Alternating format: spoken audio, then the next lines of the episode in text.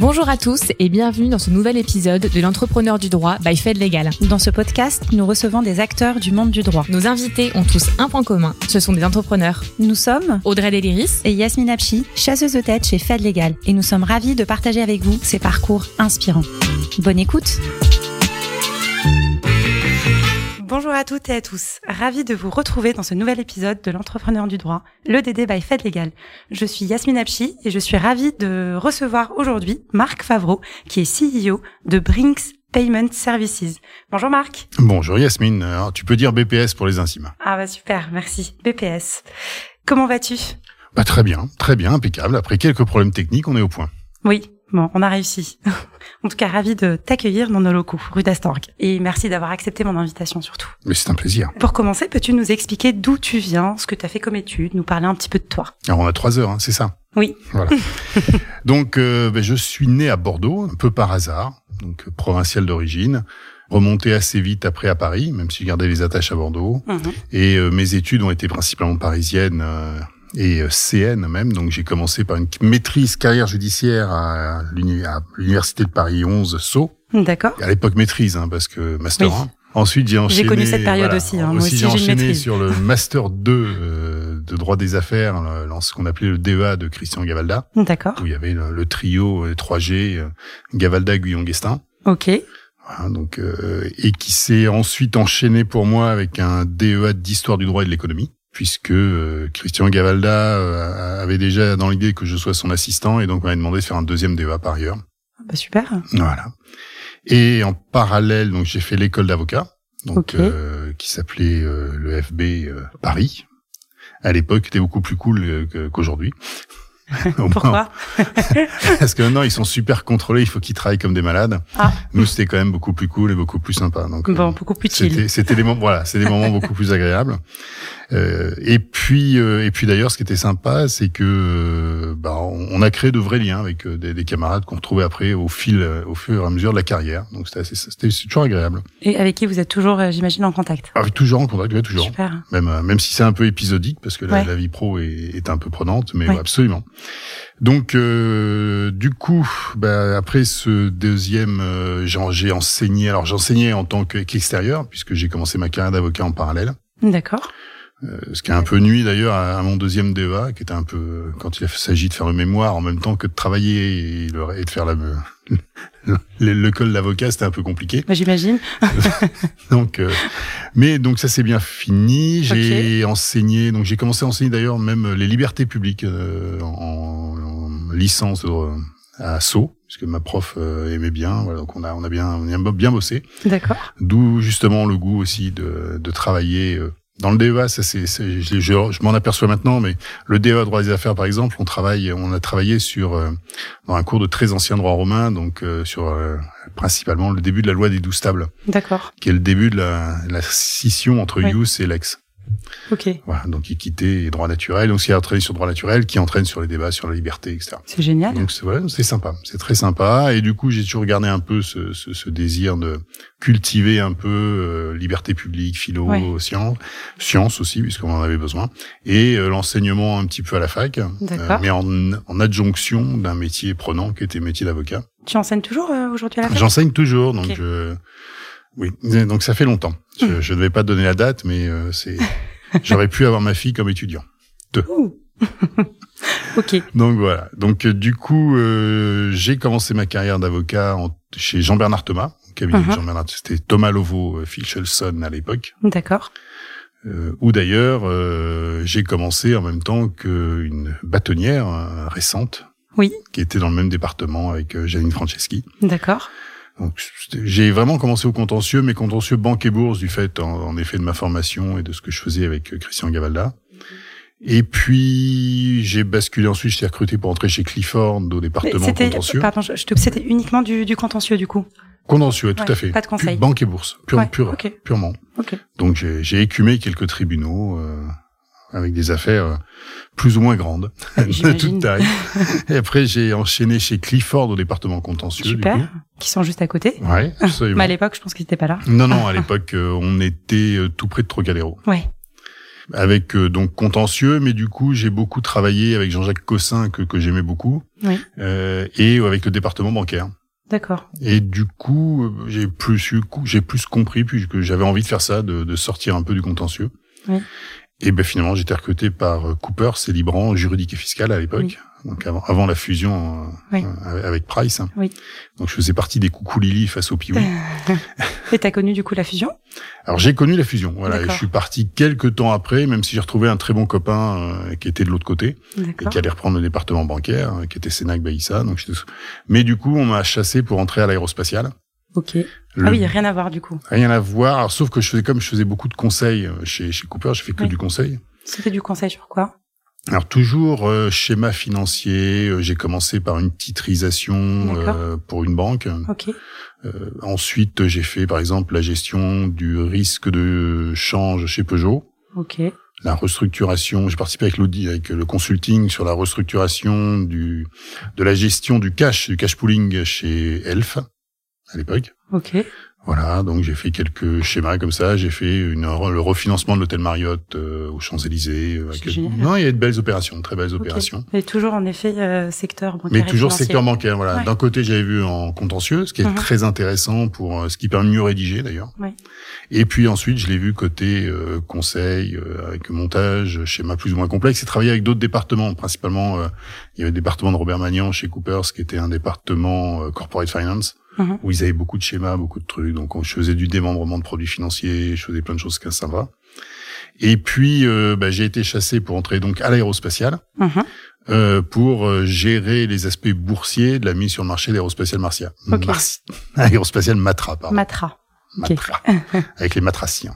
Donc euh, ça, ça s'est bien passé. Donc on a négocié une belle opération puisque c'était la première mise sur le marché d'une société qui n'existait pas encore, Ok. puisqu'elle n'existait. euh, la fusion aérospatiale Matra était conditionnée à la mise sur le marché Ah. et au retrait de l'État. Et donc il fallait, que, mais on, donc on vendait les titres qui n'existaient pas, qui n'étaient que conditionnels. Donc on a mis un petit schéma assez sympa avec euh, une intervention de la SICOVAM à l'époque euh, qui, qui a pris les titres euh, le- pour permettre de valider la mise sur le marché, ce qui a permis de valider la fusion. D'accord. Et donc comme après on avait une relation avec euh, la, commission des opérations de bourse, bon ça se passait bien. Et puis du coup bah, ils ont enchaîné directement. Quasiment six mois après, on a enchaîné sur la, la création de ADS. Ok. euh, Euro- European Aerospace euh, Company, qui est devenue Airbus Group Oui. aujourd'hui. Et donc, euh, bah, on m'a chargé de suivre pour le côté français la mise sur le marché de ADS, qui là a été encore plus compliqué puisque c'était une fusion entre euh, Daimler Chrysler Aerospace, Construction et euh, Aérospatiale Matra. Ah oui, les trois. Les trois fusionnés ont fait, euh, je crois qu'ils ont géré, euh, il y a eu 37 ou 36 apports partiels d'actifs euh, des- des uns sur les autres. Ça a duré combien de temps? Ouais, ça a été fait en six mois. Si- oh, c'est Ah non, c'était très, c'était très court et euh, mis sur le marché dans quatre pays, enfin trois pays, Oui. d'une société néerlandaise qui était à créer, puisque la, la, la holding est, toujours hollandaise hein, d'Airbus Group. Oui.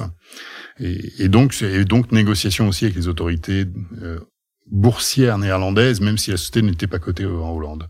D'accord. Et ensuite, donc j'avais en charge pour la direction juridique groupe Ok. euh, des aspects euh, de suivi, reporting euh, vis-à-vis de chacune de ces, Oui. ces autorités, de mise au point de plans d'actionnariat salarié dans les 27 pays, enfin, je crois que c'est 17 la première année, 17 pays, parce qu'il y avait plein de filiales partout dans le monde, et de euh, aussi, alors je, gérais aussi tout ce qui était négociation de la salle des marchés, puisque Aerospatial Matra et EADS euh, avaient une, ont une salle des marchés, D'accord. simplement qu'à déménager à Munich entre temps, mais Ouais. euh, euh, salle des marchés où il y avait à peu près 40 milliards de risques de change à gérer. Et donc moi, chaque banque ayant un milliard à peu près de risques de change, il y avait euh, 40 contrats de swap euh, Ouais. de devises à négocier avec chacune des banques. Et puis donc c'est un peu mon rôle. Voilà, c'était ma mission. C'est génial. Plus, ouais, c'est sympa, c'est très sympa.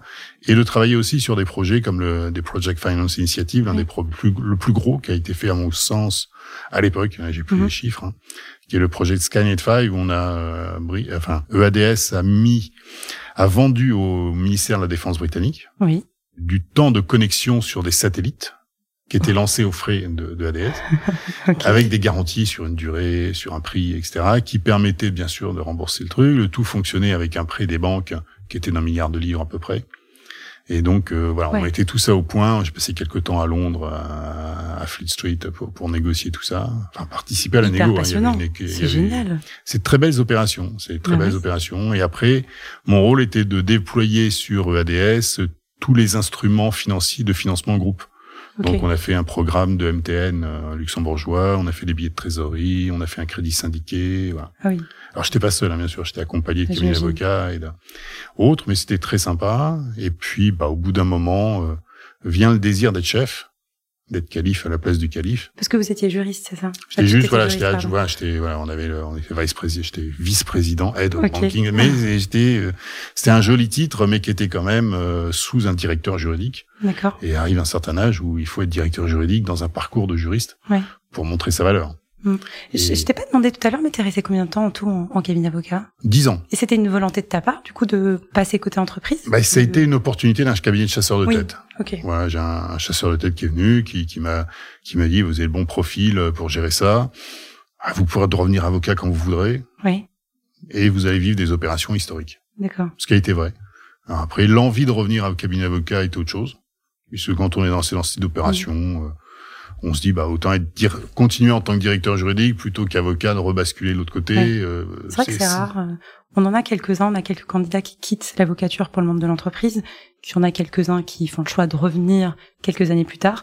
Mais dans les faits, C'est il y en a pas compliqué. beaucoup. En fait, Ouais. c'est très compliqué si on revient pas avec une clientèle euh, qui est celle de la boîte qu'on quitte. Exactement. Et, Ouais. bon, et c'est franchement compliqué. Ouais. Et généralement, si on revient, on revient pour des perspectives d'association, donc on va pas revenir Absolument. juste euh, en tant que collaborateur. Donc, il faut générer du chiffre d'affaires et c'est Exactement. Et Ouais. comme on est jugé que sur le chiffre d'affaires en cabinet d'avocat, euh, il y a un, un juge de paix qui est extrêmement clair et facile à connaître. Et t'es resté combien de temps, du coup, dans, Bah, chez Airbus Chez Airbus, Airbus, euh, on est, je suis resté à peu près cinq ans et quelques. hein. C'est pas mal. Ouais, donc Ouais. ça, ça- Sur ça- un poste, finalement, euh, sur un assez poste varié. très euh, très intéressant, du droit très varié. boursier, euh, des Après, émissions de voilà. du... Après, c'est vrai qu'au moment où je suis parti, bah, il y avait plus grand chose à mettre en place. Enfin, c'était Oui. mis en place. Ouais. Il aurait fallu juste maintenir. Ouais. Et, et- et- et je suis parti juste avant les, les problèmes qu'il y a eu sur les délits d'initiés ou les, Ah, bah oui. les- le, le Ouais. procès qu'il y a eu euh. Et qui s'est bien terminé pour pour EDS. Donc tant mieux. Mais voilà, je suis parti juste avant cette Mhm. période. Donc je suis parti tranquillement euh, avec l'idée de devenir directeur. Mhm. Donc j'ai eu une opportunité euh, par un chasseur de tête de rentrer chez Brinks. Ok. Euh, C'était un peu surprenant au départ, euh, euh, mais je m'étais dit que c'était un vrai challenge de, de, de rebasculer euh, dans un monde où alors il y avait très peu de financiers du coup, et il fallait. Mais j'avais une mission encore plus large puisque j'étais euh, secrétaire général, donc ça inclut aussi l'immobilier Oui. et les assurances. D'accord. Parle-nous un petit peu de Brinks, déjà. Alors Brinks, euh, Ça donc filiale d'une société américaine, Mhm. The Brinks Company, donc qui est cotée au New York Stock Exchange Ok. depuis assez longtemps. Euh, Du coup, elle a un flottant assez large, pas de noyau stable. Ouais. Ce qui fait que lorsqu'il y a, euh, il y a, il y a beaucoup de turbulences au sein de la direction monde de Brinks, Ok. puisque lorsque euh, bah, ils sont souvent victimes de fonds ou l'été hein, furent une période victimes de fonds qui interviennent, qui disent non, il faut faire ça, il faut faire ça, et qui prennent une place au conseil d'administration, qui font remonter le cours de l'action et qui s'en vont. Ah, ok. Donc ça Ouais, crée beaucoup de, de ouais. turbulences et ce qui fait qu'il y a une forte pression euh, malgré tout chez Brinks euh, dans les filiales de dégager du résultat pour être conforme aux attentes du marché. Ok. Donc c'est quand même mais, un- une société très en tension tout le temps en crise on va dire. C'est société de crise et puis euh, donc puissante on va dire il y a 2 milliards de chiffre d'affaires au niveau monde à peu près. Euh, J'ai pas le nombre de salariés globaux mais je crois qu'on doit être dans les je dirais 70 000 comme ça. euh, Ah oui. Parce que oui, c'est un métier à, à forte main d'œuvre. Nous avons euh, bah, en France, alors ça a beaucoup baissé, mais on doit être à peu près 3000 salariés en France, D'accord, ok. Et ils sont présents euh, un peu partout. qui sont présents dans les centres forts de Brinks, donc on appelle des centres forts. Mhm. Donc c'est un endroit où euh, parce qu'on voit les camions Brinks. Oui. Ça, tout le monde voit bien. Mais il faut bien qu'ils partent de quelque part et qu'ils arrivent quelque part. et donc, ils partent de chez le client Ok. et ils arrivent dans ce qu'on appelle un centre fort. Ok. euh, qui, est, qui, est, qui est plus sécurisé qu'une banque encore, donc il rentre. Euh, L'argent passe du transport au comptage et il y a tout un travail de ce qu'on appelle du money processing, de travail sur euh, du process de l'argent, où l'argent va être compté, trié et préparé pour être déposé en Banque de France, donc mis aux normes de la Banque de France. D'accord. Et la norme de la Banque de France, c'est la brique. Tu vois l'expression euh, Ouais, une brique Oui. C'est ça. C'est quand tu cherches à savoir combien vaut une brique, tu sais jamais parce que tu as les briques de 5 billets, donc 1000 billets de 5, tu as 1000 billets de 10 ou 1000 billets de 20 ou 1000 billets de 50 ou 1000 Ah oui. billets de 100. Et donc, bien sûr, c'est mieux d'avoir une, une brique de, de 500. Hein, Oui. C'est mieux. Mais euh, voilà, mais automatiquement, il faut trier les billets. Donc, tu as tout ce travail de manipulation des billets, de comptage qui est extrêmement sécurisé, qui se fait sous caméra, qui est très régulé, qui est très précis. Et c'est les salariés de Brinks Et c'est les salariés de Brinks qui font tout ça. Ah. Et ensuite, l'argent est préparé, mis en briques, et ensuite déposé en Banque de France. Ok. Et ensuite, on retire des billets propres de la Banque de France, on refait un peu l'opération inverse, et on prépare les commandes du lendemain pour alimenter les distributeurs automatiques de billets. Ok. Et euh, du coup, question. Euh, Est-ce que vous êtes les seuls à faire ça? Alors, en France, euh, il y a deux entreprises. Hein, euh, euh, Loomis, qui est notre concurrent, et Brinks. D'accord. Et du coup, j'imagine que Dans c'est le, des monde, partenaires. dans le monde, il y en a quatre. Ok. Ah, Enfin, pas quatre gros. Non, non, c'est un, un- alors, c'est un marché qui nécessite beaucoup de capital et d'investissement parce que Mm. un, un centre fort, c'est plusieurs millions d'euros. Euh, un camion blindé, euh, ça demande un peu d'argent. Ah, parce qu'ils résistent aux armes de guerre, donc c'est quand même, euh, ils Oui. sont lourds, puissants. Enfin, c'est, ouais, c'est, ça coûte cher. Donc, et il y a beaucoup de main d'œuvre. Donc, c'est des métiers qui ont demandent un gros investissement et de la main d'œuvre, ce qui fait que pour gagner de l'argent, il faut avoir une part significative de marché. Oui, Et donc progressivement, euh, moi c'est vrai que quand je suis rentré chez Brinks, euh, j'allais dire qu'il y avait une dizaine d'acteurs en France. Euh, 15 ans après, euh, on- il y en a plus que deux. Il n'y en a plus que deux parce que ça marchait pas ou ça a été Parce que, fusionné, bah, parce qu'en absorbé, fait, dans- etc. alors les deux. Ok. Voilà, il y en a qui ont, qui ont déposé le bilan, euh, qui ont été repris notamment par, à l'époque par notre Mhm. concurrent, parce qu'il était plus, beaucoup plus petit que nous. Après, il y a euh, des gens qui se sont retirés de la France, euh, comme Prosegur, qui avait Mhm. plus pas assez. De... En fait, le transporteur de fonds, s'il n'a pas assez de volume sur un pays, il va se retirer et il va donc il va se vendre à un autre, à un concurrent. Et il y en a pas 36. Hein. Il y a GK13, Prosegur, Loomis et Brinks. Ok. Les quatre gros. Ah oui, Après, il y en a des petits locaux, euh, toujours un peu dans tous les pays. Il y en a plus en France, quasi de, de mémoire. Non, il y en a plus en France. Euh, la France, c'est vraiment en duopole. Et comment ça fonctionne du coup Euh, Il y a des, euh, vous avez des partenariats avec des, des banques, c'est Alors, ça c'est, on est, on est fournisseur de banques. Ouais. Mais toutes les banques est du coup fournisseur, euh, ah bah, tous les, automatiquement. Ok. Tout- Toutes les banques ont du cash, il faut bien que ce cash soit ramassé chouette dans leurs centres, dans leurs euh, agences, soit euh, auprès des, que des commerçants, soit traité chez nous, déposé sur le compte de la banque en Banque de France, pour qu'elle elle-même puisse créditer son client. Ouais. Donc il y a tout un circuit physique du cash qui est toujours extrêmement important. Euh, en gros, je crois que la Banque de France estime aujourd'hui à peu près à 50% le- le- le- l'utilisation des flux en cash. Et ça, ça ne prend que les flux qui sont connus. C'est-à-dire que, à la différence de la monnaie, euh, fidu- enfin la monnaie fiduciaire par rapport à la monnaie scripturale, la grande différence, c'est qu'on connaît tous les paiements scripturaux. La monnaie fiduciaire, un paiement entre deux particuliers échappe totalement au radar, Oui. sans- en, en étant, voilà, tout en restant parfaitement honnête. Oui. Ils sont pas enregistrés, donc il y a beaucoup plus de paiements euh, qui sont réalisés Mhm. avec du cash que ce qui que ce qui revient vers la Banque de France. Ouais. Donc, il y a toujours tout ce travail physique qui est très important, que personne ne connaît. Hein, c'est ça qui est intéressant, mais qui est important. Et on appelle ça les centres forts parce qu'ils sont extrêmement sécurisés et extrêmement protégés. Et j'imagine qu'ils sont bien cachés. euh, Ils sont assez discrets. Ils sont discrets. Bon, on peut- après, euh, bien sûr, euh, il y a toujours des camions qui, a- qui rentrent et qui sortent et qu'on reparque. Mais euh, voilà, là, là, c'est, en général dans des zones d'activité. C'est très sécurisé, ce qu'on appelle des scies face béton Ok. avec des mesures de défense, il y a des armes à l'intérieur, ouais, il y a des centres de tir. Hein, on a Brinks a des centres de tir. Euh, Oh. D'ailleurs, j'avais emmené, mes, quand j'étais directeur juridique, emmené mes équipes de temps en temps tirer. Ah, c'est génial. J'aimerais bien faire ça. Ça se négocie. Mais c'est voilà, c'est on a des instructeurs nationaux et d'ailleurs, euh, euh, clairement, il semble que le- les salariés de Brinks, ceux- les convoyeurs notamment, puisque c'est eux principalement qui s'entraînent et qui doivent le faire, ils Mm. ont 80 heures déjà de formation au minimum euh, avant de pouvoir- d'atteindre pour avoir le certificat de qualification professionnelle et euh, pouvoir, euh, on, on reçoit plus, ils reçoivent un entraînement plus fort où ils tirent plus souvent que la police ou la gendarmerie. Ok. C'est intéressant. Parce que Je- bah, je, je voilà, donc m'attendais euh, pas à ça. Mais Non, c'est très surprenant. C'est vrai que c'est c'est peu connu, mais ce sont des pour ça qu'ils ont un bon entraînement et que les salariés de Brinks, notamment au- auprès euh, de la pègre, peut-on dire de manière générale, ont une réputation de, de tirer euh, rapidement euh, quand c'est nécessaire. ok. Bon, faut reconnaître qu'il y a quand même beaucoup moins d'attaques. C'est aussi. C'est ce que j'allais te demander. Dire, mais il y en a beaucoup ou pas déjà Non, non, non. euh, de- depuis, en fait, il y a eu une vraie baisse des attaques depuis que certaines équipes euh, spécialisées ont été arrêtées. il y a une dizaine d'années. Hmm. Euh, et, et franchement, enfin voilà, ça devient rarissime qu'il y ait des attaques de, Ouais. parce que c'est vraiment extrêmement technique Ouais. et extrêmement dangereux de le faire. Oui. Et, c'est- ça nécessite vraiment des équipes très spécialisées qui sont pas à la portée de n'importe quel criminel venu. Quoi. Ça se passe pas comme dans les films. Non, ok, bon. Et toi, du coup, tu fais quoi chez Brinks? Alors, ben, du coup, j'avais cette fonction, euh, euh, bon, alors, gérer les assurances que je découvrais, l'immobilier. Bon, heureusement que j'avais une, une, une équipe sur laquelle je pouvais m'appuyer. Puis découvrir ce métier, sa réglementation qui est très particulière, puisque la réglementation du transport de fonds dépend de ce qui s'appelle une autorité qui est maintenant la CNAPS, le CNAPS, une commission nationale qui va attribuer les, les agréments, retirer les agréments éventuellement, prendre des sanctions, voilà, qui est, qui est une autorité euh, paritaire, hein, qui, est- qui, est- qui délivre ces fonds. Donc il y a une vraie réglementation qui, est le code, qui s'est mis dans le code de la sécurité intérieure. Ok, Et donc, il a fallu découvrir tout ça. Mais mon rôle a principalement été, compte tenu de mon passé, de gérer des acquisitions. Ce qui était vraiment le projet à l'époque euh, du, du DG, qui est ensuite devenu président. Mhm. C'était vraiment faire des acquisitions et faire des développements pays. ok, Donc, on a développé euh, Brinks Océan Indien. À l'époque, Brinks était seulement présent à La Réunion. Donc, on a racheté des entités euh, à Maurice, à Mayotte, à Madagascar. Donc, on a créé un vrai pôle Océan Indien.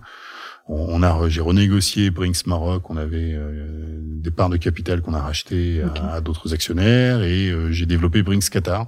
À l'époque, on a créé Brinks Qatar. ok, C'était assez sympa, mais voilà. Donc, euh, c'était mon rôle euh, de, de travailler plutôt là-dedans ok. Plutôt dans le développement euh, plutôt de Brinks, que, euh, oui. que dans voilà que dans le développement plutôt que bah, il y avait pas de financiers il y en avait très très peu donc du coup bah, Oui, bah, finalement, ils font pas de la finance.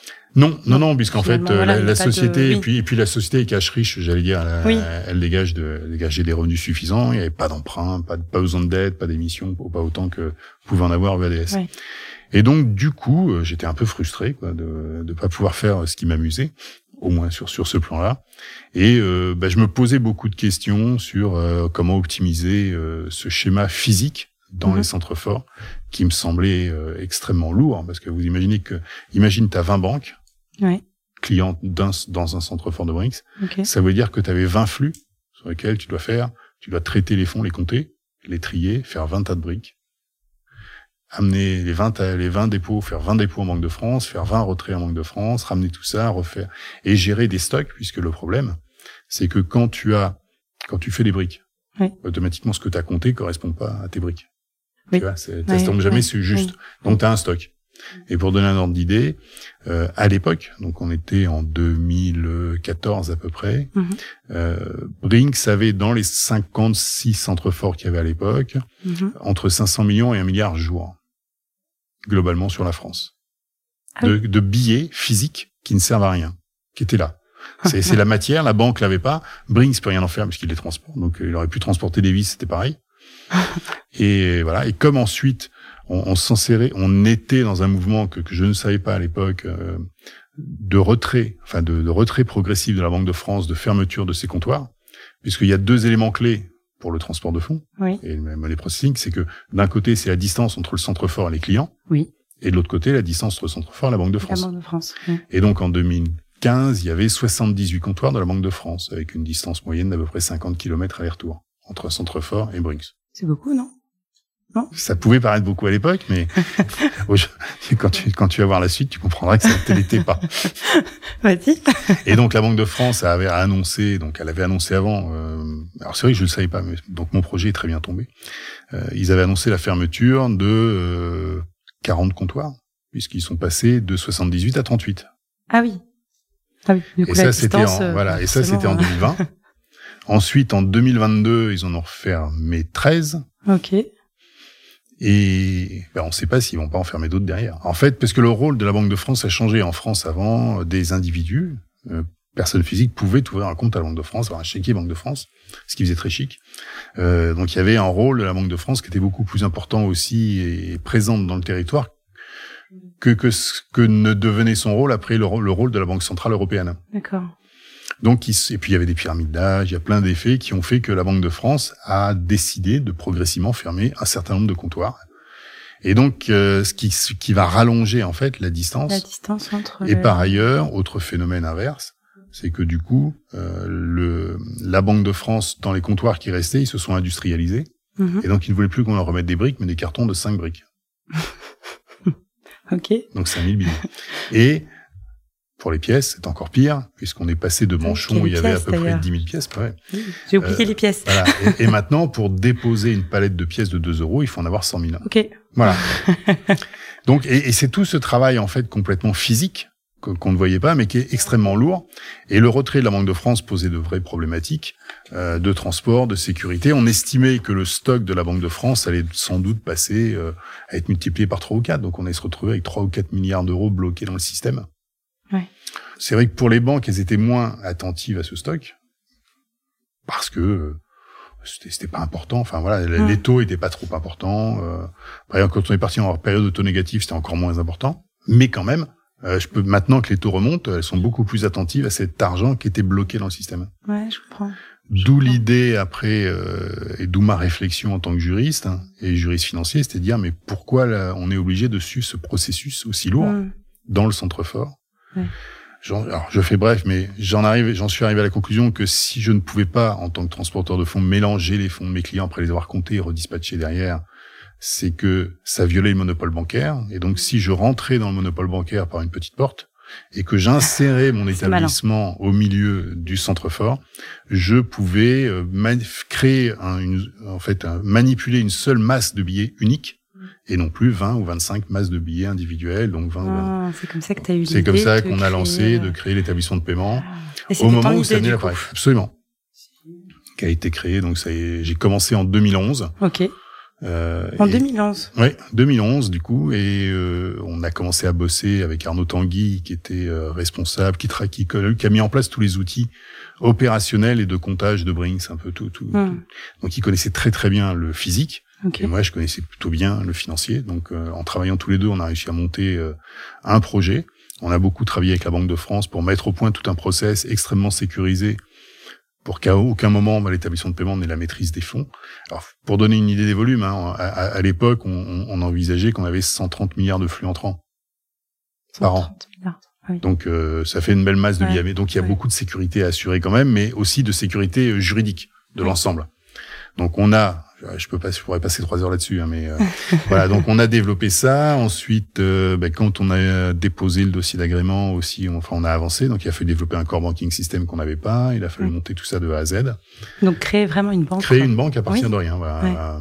Établissement de paiement, établissement de paiement, qui est quand même moins moins noble qu'une banque, qui a moins de capacité, au sens où l'argent peut pas rester sur les comptes, au sens où j'ai besoin d'avoir une garantie qui est tenue par pour en l'espèce Arkea.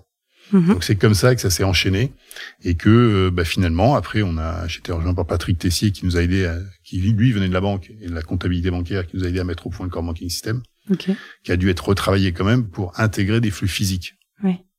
Intégrer un flux physique dans une compta bancaire, c'est pas le plus facile. Donc on a beaucoup travaillé là-dessus et donc ça nous a pris euh, on, bah, on, a eu l'agrément en novembre 2014 et on a commencé, euh, euh, on a commencé en trois ans plus tard. ouais. Ah oui, oui, non, c'est un long travail quand même. Ouais.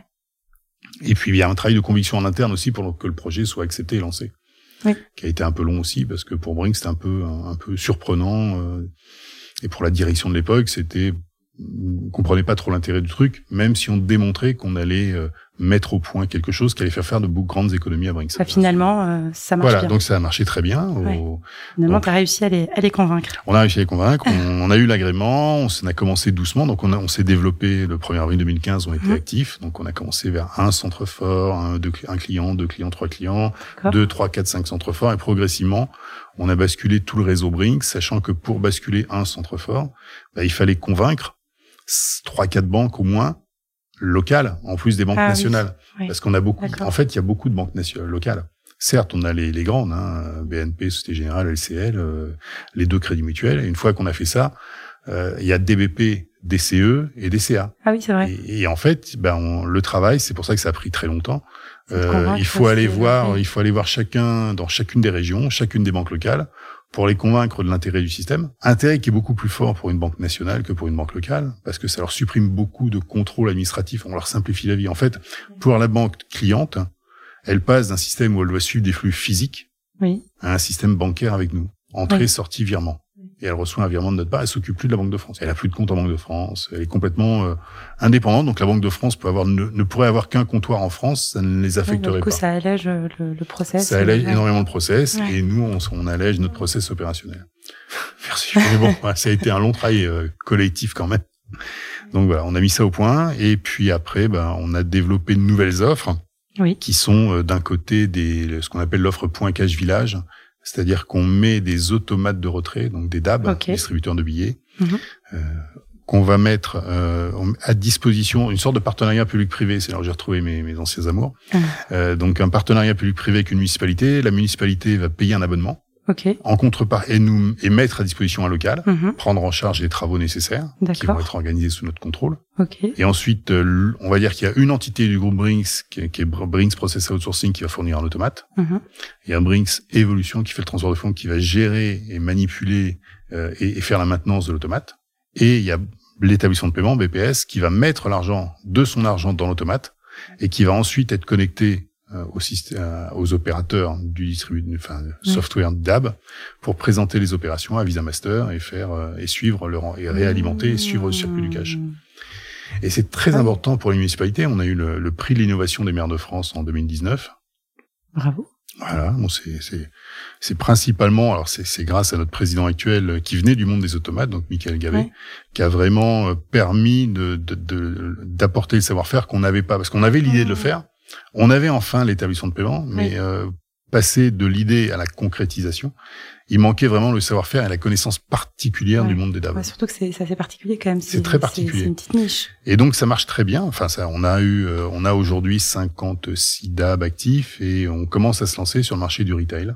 Donc avec des grands retailers euh, qui nous ont fait, qui font confiance à Brinks pour prendre, reprendre en main leur parc d'automates. Super. Voilà. Ça se développe plutôt, plutôt Ça se développe plutôt bien. Et puis maintenant Brinks a un grand savoir-faire puisque justement l'entité Brinks Process Outsourcing a, a, a, créé ce qui n'existait pas, c'est une vraie révolution, c'est un Brinks Process a repris la propriété avec un accord avec le groupe BPCE et gère donc les 12 000 automates du groupe BPCE. Non. Si, si, ah oui, avec toutes les caisses régionales. Avec toutes les caisses régionales, ah avec un nouveau software pour chaque, un software unique alors qu'ils en avaient plusieurs. Enfin, un vrai système extraordinaire qui a été mis en place et qui va, qui change, révolutionne complètement l'approche de Brinks. Et ça, ça c'est récent du coup?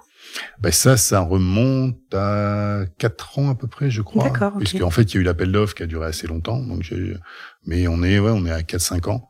Et progressivement, là, ça y est, les, tous les Brinks a pris la propriété de tous les DAB. Mais en revanche, il n'y a pas l'établissement de paiement dans ce schéma-là, puisque ben, s'il faut mettre 150 000 euros sur 12 000 DAB, ça demande voilà, ça demande un, accord un peu particulier. Il faut qu'on travaille avec la banque, donc ça sera peut-être dans un deuxième temps, pas tout de suite. Mais voilà, là, il y a, y a Brinks, il y a BPO qui a un vrai euh, savoir-faire unique en France. C'est pas c'est simple. Hein. Aujourd'hui, ils vont, ils vont, ils ont euh, le quart du marché des automates en France. Donc BPO gère, le, donc ils sont un savoir-faire hein, clairement euh, inégalé. on a le transport de fonds et moi j'ai l'établissement de paiement qui permet de faire ce petit, ces petits automates euh, pour les municipalités. Mais ce qui est très important en fait pour les municipalités, il y a un vrai changement en fait qui est intervenu, c'est qu'aujourd'hui les maires considèrent que le cash est un service public. Pourquoi? Parce que 50% des paiements sont faits en cash. Si vous enlevez le DAB d'un village, ou enfin d'une ville même, parce que les, les villages n'en parlent mmh. plus. Si on met, on enlève le DAB d'une ville, parce que la banque se retire, bah c'est très simple. Euh, les gens vont aller retirer l'argent bah, au supermarché et donc vont dépenser l'argent au supermarché. En fait, il y a une statistique qui dit qu'à peu près 70% des sommes retirées à un distributeur sont dépensées à proximité. Mm-hmm. Et donc, si on veut maintenir des centres-bourgs, si on veut maintenir tout cela, bah, il faut garder des distributeurs de billets pour que les gens ne fassent pas 10 kilomètres pour aller retirer en banlieue, pour les dépenser en plus en banlieue. Et les dépenser en banlieue, et du coup, le commerce local en périclite. Et, oui, bah oui. et on a eu l'effet euh, très clairement avec euh, la démonstration euh, positive, puisque notre premier ATM, enfin DAB, parce que ATM c'est le mot anglais, le premier DAB a été fait à Locmaria Plouzané, grande grande ville près de Brest, ok, qui apparemment est une ville estivale. ok. Et, et qui était, qui, était, dans une politique de, de, de revitalisation du centre-bourg. Et, deux, et donc, ils ont été le premier. Donc, c'est le premier qu'on a installé. Et depuis qu'on l'a installé, on va dire il y a, il y a un an, euh, ils ont un commerce supplémentaire, une boulangerie qui a pu s'installer à nouveau juste à proximité du DAB. Voilà, ça fait partie du cycle. C'est-à-dire qu'il y a deux besoins. il y a le besoin de, de disposer du cash pour pouvoir le dépenser, donc les automates. Et de l'autre côté, il y a aussi le besoin pour le commerçant qui a du cash d'aller le déposer en banque. Et là, l'autre phénomène, c'est qu'en effet, ben, les banques ont fermé 20% de leurs agences à peu près en France, les grandes banques, pas toutes, hein, les grandes banques. Ce qui fait que ben, le commerçant qui a du cash, il va falloir qu'il arrive à le déposer. Ouais. Et il n'y arrive pas. Il va être obligé aussi de faire un certain nombre de kilomètres. Et je parle de la province, hein, bien sûr. Oui, oui, bien sûr. Mais vous regardez, il y a des, euh, il y a certaines communes dans la région parisienne de plus de 30 000 habitants qui n'ont plus un DAB. Mais non. Si, parce qu'ils se sont retirés, parce que la zone était trop, euh, c'était dans le 93 ou 95, Ouais, donc euh, ouais. je vais pas te donner le nom de la ville pour ne vexer personne, mais voilà, il y a, il y a 30 000, il y a une ville de 30 000, il y a un article, 30 000 habitants, pas, pas une agence bancaire, donc pas de DAB, pas, Je vais faire une petite recherche alors.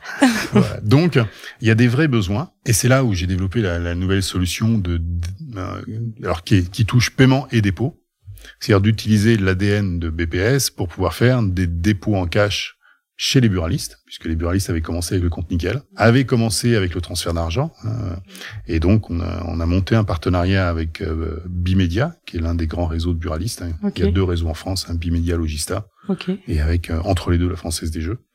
Mais euh, il y a un réseau de buralistes, ça veut dire euh, la caisse, en, euh, la caisse du buraliste qui est un ordinateur qui est connecté à leur système et qui a leurs, système, leurs ouais, API. ouais.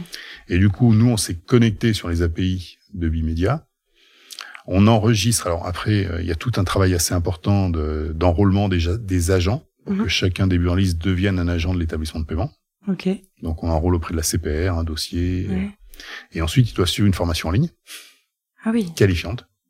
C'est. euh, Ah, c'est non, c'est c'est un vrai travail.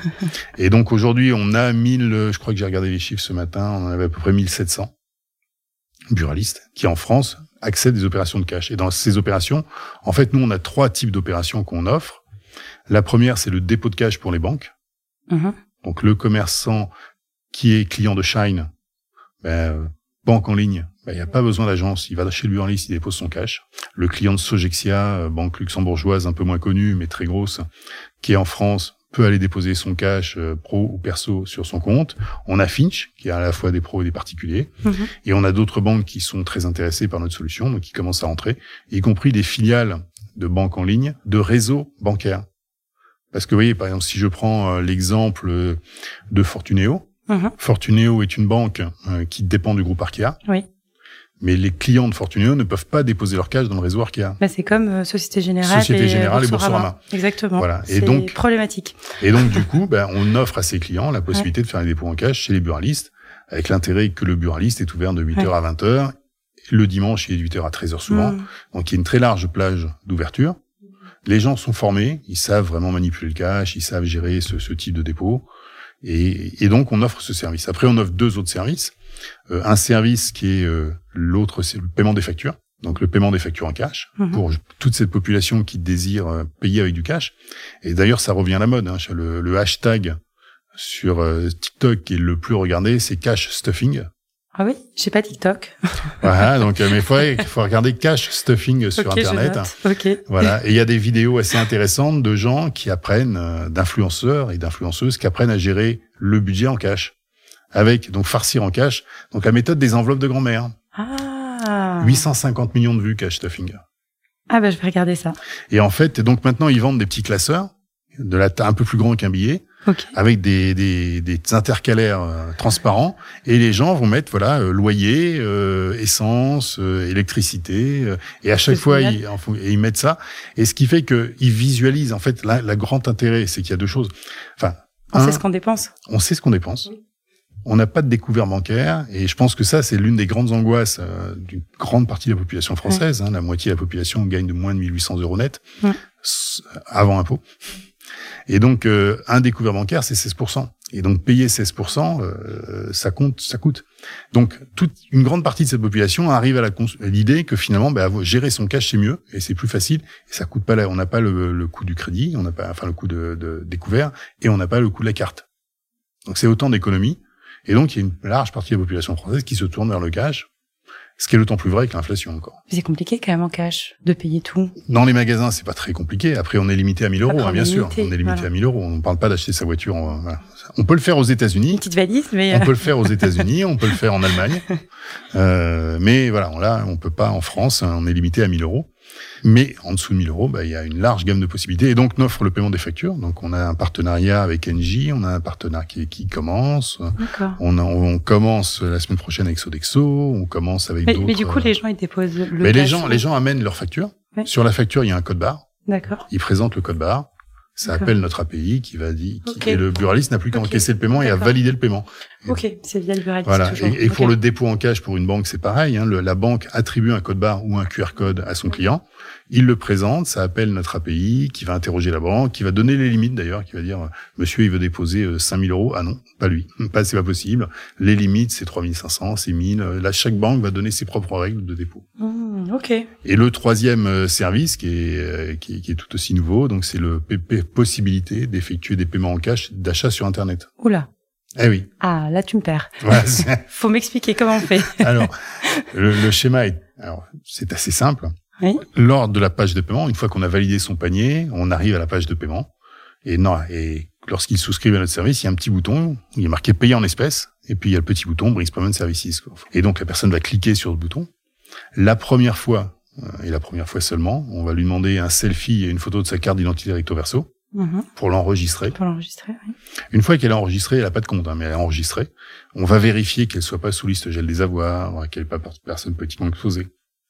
Donc, elle n'a pas de problème. Et dans les quelques secondes après, une fois que c'est validé, elle va recevoir un code barre ou un QR code, pareil. Et après, elle a un certain délai pour aller se présenter chez un buraliste pour aller payer. Et lorsqu'elle paye, pareil, même système, lecture du code barre, appel de notre API, qui marrant. va répondre à, au, au, buraliste euh, ouais. Ah, cher monsieur, ben, c'est il faut payer tant, 324 euros. Euh, hop, il paye en cash. C'est très bien, ça évite les et fraudes. Et c'est validé. et ça évite les fraudes, etc. Et, et donc, et moi, j'assure ensuite que, que, notre client, dès lors que le paiement est actif, validé oui. chez le buraliste, je crédite le compte du client site de commerce dans mes livres. Et donc, il est garanti du paiement, il peut délivrer la, la, la, la marchandise. Ok, c'est génial. Bah, c'est utile. Franchement, c'est passionnant, j'adore. Et c'est utile, donc euh, on pense que c'est un marché qui se développe, donc euh, ça, ça, commence. On a un partenariat avec un agrégateur de paiement qui s'appelle Verifone, oui. qui a mis euh, nativement le bouton en place sur 22 000 sites, alors qu'ils sont pas encore clients. Après, il faut les convaincre aussi individuellement, donc il faut reprendre son bâton de pèlerin et puis aller les convaincre avec les équipes de Verifone que ce, ce besoin, qu'il existe un besoin, que ça augmente euh, la base de clientèle et les possibilités pour les sites ça, de quelques pourcents. On est de l'ordre de 10% de clientèle supplémentaire. Oui. S'ils communiquent bien, s'ils voilà, arrivent à bien communiquer auprès de leur, leur clientèle. Et puis surtout, on arrive aussi à récupérer une partie des échecs au paiement en carte, puisque depuis la mise en place de la directive service de paiement 2 et l'authentification forte, le taux d'échec a augmenté euh, des paiements en achat sur carte, qui avant était entre 5 et 15% selon les sites. Il y a quand même 5 à 15 des paiements qui échouent. Alors ils échouent une fois. Après, peut-être la personne recommence, peut-être que oui. ça marche, mais au moins une fois. Et il y a pas mal d'abandon. Et nous, si lorsque la personne échoue, après il y a plein de raisons, hein, parce que vous vous payez, vous êtes dans une salle, hop, vous êtes euh, en réseau filaire, tout va bien, vous, on vous envoie un SMS pour authentification forte, vous êtes en sous-sol, ça passe pas, euh, ouais. bah, ça marche pas. Donc vous êtes obligé d'abandonner le panier, vous en avez marre, vous reprenez. Oui, après on oublie, on fait pas. Voilà, et puis donc il y a deux, deux, deux types de clientèle qui, qui sont intéressées. Donc les, celles qui, en effet, ont déjà une carte, mais dire tiens, mais finalement, ah, je peux récupérer, euh, et on récupère à peu près 30 à 40 des paiements en échec. Mm -hmm. Donc c'est bien. Et puis il euh, y a ceux qui euh, disent ben moi, j'ai pas du tout envie d'être tracé dans ma vie. Je veux pas faire mes paiements avec ma carte. je je veux pas que je veux que ce soit. Je veux qu'on garde mes données. Et puis j'ai aussi la peur du piratage. Oui, bah ça, il y, a, y en a. Il y a beaucoup de gens ouais. qui ont et on est à 30% à peu près des y en a qui sont sauvés, qui ont peur et moi le premier de laisser ma carte sur certains sites. Alors c'est vrai qu'il y a des sites où on a plus confiance, qui sont des grands sites, etc. Ça veut pas dire qu'on se fera pas pirater, hein, mais euh, parce que 40%. Oh, moi j'ai acheté mes billets SNCF, je me suis fait pirater. Donc, ah voilà. Euh, et donc si la, la, SNCF avait pris notre solution, ben là il n'y a pas de piratage possible puisque ben, vous recevez un code barre et vous allez payer en cash. Donc euh, bon, j'espère qu'il y a quelqu'un de la SNCF qui va écouter voilà, ce, podcast. ce podcast. Voilà. Call me. donc euh, t'as tout mis en place. Oui. T'as une idée brillantissime euh, qui se et développe, ça se développe, et qui voilà, ça se développe déploie un peu est, partout, voilà, c'est est, génial. Ça a été dur parce qu'on a commencé en fait euh, à travailler sur le projet, euh, enfin sur la mise en place du projet, parce qu'il fallait une extension d'agrément, donc il m'a fallu un an d'extension d'agrément. Ah oui. Et oui, donc euh, donc c'était 2015. voilà, premier premier agrément 2015. Et donc là, on a fait une demande d'extension d'agrément, alors que je me parle pas dans les dates, mais on a dû commencer. J'ai fait la demande en 2018, j'ai obtenu l'agrément en novembre 2019.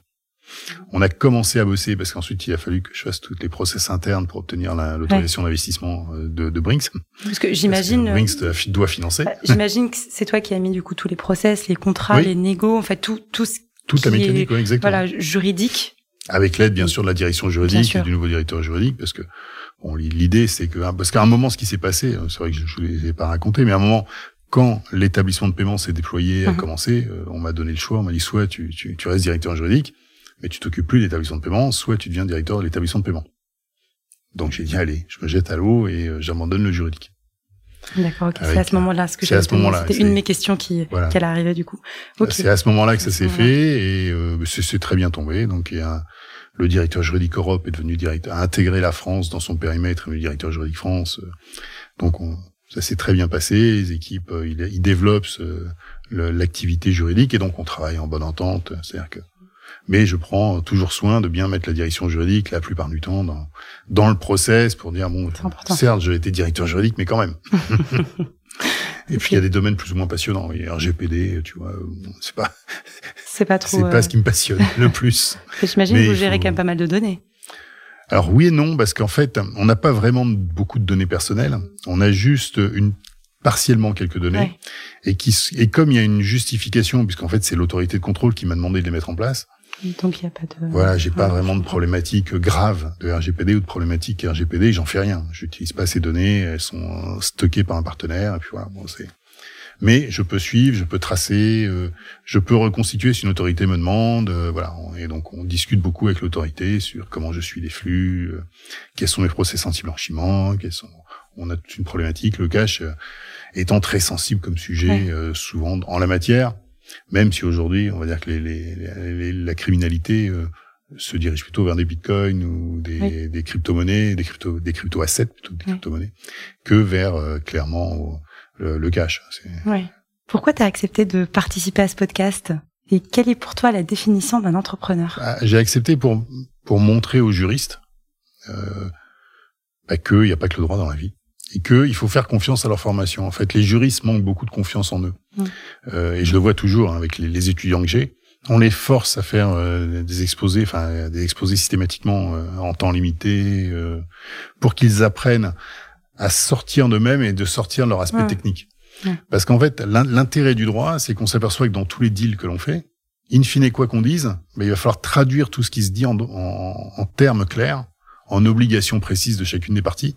Et donc, il faut comprendre ce qu'il y a derrière. Moi, quand j'ai fait les instruments financiers, j'ai pas de formation particulière, j'ai pas une formation comptable particulière, ni rien. Donc, il a fallu que ce, ben, ce sont les clients d'un côté, les banquiers, euh, les euh, la salle des marchés qui m'ont expliqué ce qu'ils faisaient, comment ils le faisaient, et comment on pouvait euh, travailler ensemble. Et donc, j'étais obligé de me former.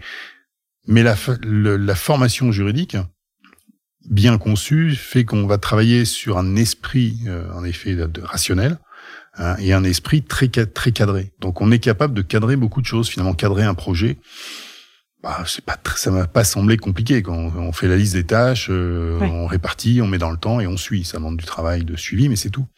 Donc, finalement, le juriste a beaucoup de qualités, de, notamment de par sa rigueur, etc. À condition, mais c'est là où je trouve qu'il y a souvent plusieurs catégories de juristes, à condition d'être imaginatif. C'est-à-dire, il y a, il y a des juristes, car j'allais dire les juristes corporate sans ces personnes, euh, qui vont être dans une pure contrôle que tout se passe bien et que tout soit carré. Oui. Ils vont pas être particulièrement imaginatifs pour trouver des solutions là où il y a un problème. Au contraire. De l'autre côté, il y a les, on va dire des juristes contrats qui vont être confrontés à une négo et à des des besoins contradictoires et autres qui vont dire ah comment je fais pour Ils obligés de trouver des solutions trouver euh, des solutions et donc faire pas appel à l'imagination. Et c'est d'autant plus vrai sur les instruments financiers qu'on va créer des instruments qui n'existaient pas par exemple. Ce que ce que ce que j'ai fait on va euh, lancer d'autres choses on va on va démembrer c'est très réglementé donc en fait mais il faut et, il faut voilà. Et en même temps il y a des les, les financiers ont cette qualité surtout sur les marchés financiers d'avoir énormément d'imagination. Ils vont sortir des choses euh, auxquelles on n'aurait pas spontanément pensé Donc ça oblige vraiment à se remettre en question. Et à force de faire ça, ben, finalement, je trouve que ben, lorsqu'il s'agit de trouver une solution à un problème, et donc un problème économique aussi, ben, le juriste est pas si mal placé que ça. Il a des qualités pour y répondre, à condition de se faire confiance. Et puis de s'ouvrir l'esprit, bien sûr, c'est-à-dire euh, pas, pas, ne pas faire que du droit, faire autre chose. Pour ça que les, en effet, euh, tout ce qui est euh, réflexion, tout ce qui est liberté publique, ce qui est et lecture des essais, élargir sa culture pour piocher dans tout ça et arriver à, à, à sortir des solutions. Et quand qu'on sort des solutions, bah, entre sortir une solution et la mettre en œuvre et la vendre, bah, c'est un projet. Oui. On gère un projet et on est capable de le faire. Donc je pense que les, les juristes ont beaucoup de qualités. Euh, ils se font pas assez confiance par rapport à des gens d'école de commerce qui eux euh, se survendent. Euh, eux savent pas se vendre, savent pas se mettre en avant et, et ont l'impression, peut-être aussi du fait, du fait des études, que euh, bah, ils sont là que pour exécuter. Mais s'ils restent à faire ça, bah, aujourd'hui avec l'intelligence artificielle qui développe de plus en plus, euh, on va on va pas avoir besoin de ce type de juriste. Hein. Oui. On a besoin de juristes qui vont trouver des solutions. Euh, euh, S'il s'agit de sortir des PV, d'assembler des, des, trucs, des fusions, même, même faire des PV de fusion, euh, même toutes, tâches, euh... toutes ces tâches un peu répétitives, un peu ouais. qui sont pas, voilà, qui font pas appel à l'imagination oui, de la création juridique, même, voilà, intellectuellement. Pas... Ouais, alors, alors qu'il y a d'autres domaines, hein, si, si, je pense que si on est en droit de l'informatique, ben là c'est un domaine complètement particulier. Si on est euh, il y a vraiment des domaines droit social. Alors là, il faut beaucoup d'imagination, mais Ah il, y a, oui. il, y a, des domaines, voilà, il y a des domaines du droit qui demandent beaucoup d'imagination et d'autres Ouais. qui en demandent moins. Hum. Et là, le juriste doit vraiment se poser la question dans le futur de sa place oui. de ses société, capacités. euh, oui. et, et de dire enfin j'ai une intelligence artificielle qui, qui commence à, à être capable de faire non seulement des recherches de jurisprudence, de me sortir des choses, mais de rédiger un avis presque. Ouais. Alors j'ai pas essayé chat GPT, je Oui. sais pas ce que ça peut valoir comme avis juridique, mais euh, ouais, il semble que euh, ça commence à, à pouvoir faire des choses assez intéressantes. C'est ce que j'ai cru comprendre. Voilà. Donc, il faut que les juristes se fassent Ouais. confiance. C'est pour ça que je voulais participer à ce podcast pour montrer que, même sans le vouloir, parce que j'avais vraiment pas de dessin prédéterminé, euh, ça s'est enchaîné sans, sans que je le désire, presque. Ouais. Enfin, Oui, c'est ce que j'allais te demander. Du coup, c'est être entrepreneur et être parce qu'aujourd'hui t'es t'es CEO d'une d'une belle Mhm. d'une belle structure. C'était une, une volonté de ta part? pas du tout. C'était pas tu Ça s'est fait, euh, non, non, ça s'est enchaîné. Ouais. Et c'est-à-dire, mais c'est vrai qu'une fois qu'on a créé la société, on se dit, bah, ce serait quand même bien que je la dirige, quoi. Euh, Oui, Voilà, oui. c'est, que, que ce soit géré par quelqu'un d'autre qui n'y connaît rien, qui la connaît pas comme moi. C'est vrai. Ça, donc, donc je dis bon, bah, je le fais, euh, ok, je le fais. Et, et ainsi de suite, ça s'est fait vraiment. J'avais pas la volonté euh, d'être entrepreneur, j'avais pas le goût de gagner de l'argent. Euh, même même avocat, du coup, j'étais salarié, j'étais pas, j'avais pas, j'ai pas cette volonté d'entrepreneuriat. Quand on est avocat et avocat, j'allais dire euh, euh, traditionnel ou pas dans des grosses structures Mhm. ou individuelles ou de petites structures, on a une, une esprit d'entreprise. Donc Oui. les avocats aussi ont cette qualité. Je vois que ma fille qui, est- qui, qui a son cabinet, qui est en train de se déployer, qui s'est installée, euh, Super. voilà, voilà, donc, Félicitations. euh, qui, est- qui est le cabinet euh, Beyond Solutions, je fais pas de publicité, Ok. voilà, qui est un jeune cabinet qui, qui se lance, euh, Qui Eh fait ben, quoi du coup? donc qui fait euh, alors contentieux, Ok. Comme son euh, père. informatique, data protection, puisqu'elle a fait un, un parcours euh, chez les grands noms de l'informatique, et euh, fiscalité, et en effet aussi lié euh, aux nouveaux produits type crypto-monnaie, des choses comme ça. Super. Voilà, donc ils sont lancés, euh, et, euh, et je vois qu'elle, elle a vraiment un esprit d'entreprise, puisque ce que je n'ai jamais eu le courage de faire hein, en Ouais. tant qu'entrepreneur. Je suis un intrapreneur, je suis pas un vrai entrepreneur. J'ai pas mis mon argent sur la table, heureusement, parce que ça a demandé quand même quelques fonds, cette petite chose.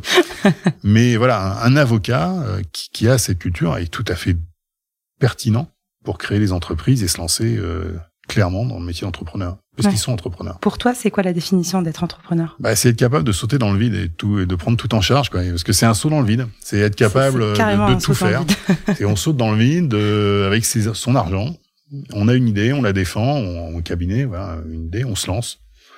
Euh, on est, on sait pas si on va avoir des clients, on sait pas euh, ce qui va se Ouais. passer, mais on est obligé de tout faire. On fait l'administratif, on fait les RH, on fait euh, le juridique, on fait tout.